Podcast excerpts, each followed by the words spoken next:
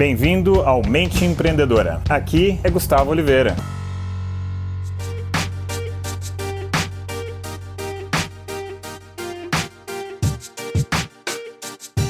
A expectativa de vida do brasileiro é de 75 anos, conforme a última pesquisa que saiu do IBGE de 2015. Mas será que a vida útil do cérebro acompanha essa mesma idade? Bom, esse é o nosso bate-papo de hoje do nosso episódio. Então, fica ligado e vamos lá. Tenho visto um aumento da quantidade de pessoas preocupadas e interessadas em manter uma boa cabeça ao longo da vida e também de desenvolver um incremento do seu desempenho cerebral.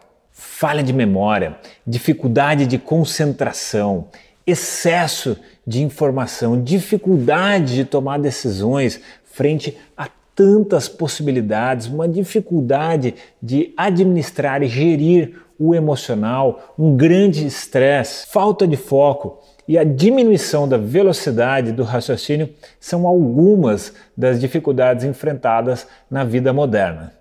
Ao mesmo tempo, existe uma grande demanda por um incremento na performance cerebral, do raciocínio, da produtividade e da capacidade de lidar com uma imensa quantidade de informações que nós estamos expostos ao dia a dia.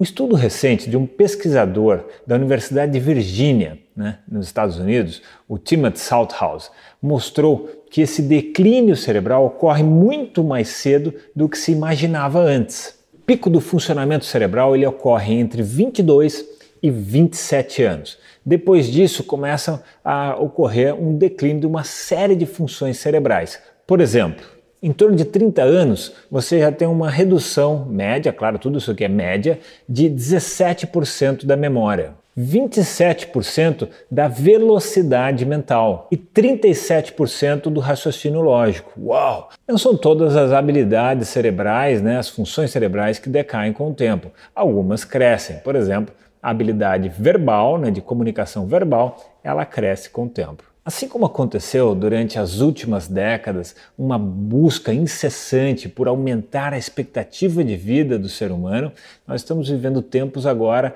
em busca de aumentar a longevidade do pico de performance cerebral. E para isso, inúmeras alternativas têm aparecido.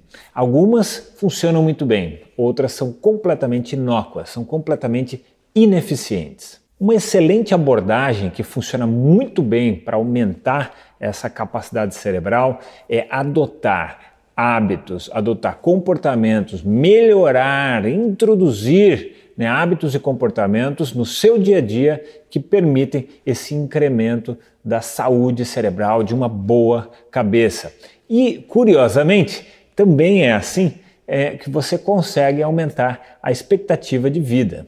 Quais hábitos, então, você poderia introduzir na sua vida para alongar a expectativa aí de vida cerebral no seu pico de performance?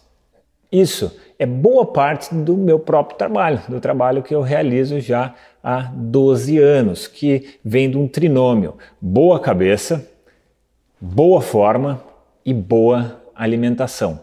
E para você ir mais a fundo nesse assunto, você pode mergulhar nos meus canais. Eu já produzi muito conteúdo, muitos episódios onde eu dou muitas sacadas, muitas dicas, muitos insights sobre, sobre esses assuntos, tá? Então você pode achar isso daí, se você preferir. Tem no YouTube, tem no Facebook eu também tenho um podcast, tá? Você pode procurar todos eles com o meu nome, Gustavo Oliveira, que você vai me achar lá, tá? Em alguns o canal chama A Mente Empreendedora, como por exemplo no podcast. Talvez você esteja me ouvindo agora pelo podcast. Agora eu vou te deixar uma pergunta aqui, né, para começar a encerrar esse episódio. E você? O que, que você tem feito para aprimorar a sua capacidade cerebral? E eu vou te deixar aqui também uma dica. Nos próximos meses, próximos dois meses, eu vou lançar dois cursos meus. Um deles é o treinamento de foco e meditação. E o outro é o programa F15, para você ficar ligado, ficar antenado e saber rapidamente quando eles forem ao ar, tá? Uma nova turma for ao, for ao ar, se registra. Tem um link aqui nessa postagem desse episódio. Basta você se registrar e você vai saber em primeira mão quando eles forem ao ar. Beleza? Então vou deixar aqui para vocês um grande abraço. Se você gostou do podcast, faz para mim duas coisas. Primeira delas, compartilhe isso com um colega. E segundo, deixe o seu review, deixe a sua avaliação se você gostou desse canal. Basta aí entrar no app do podcast e deixar lá a sua avaliação. Eu agradeço muitíssimo. E até o próximo episódio.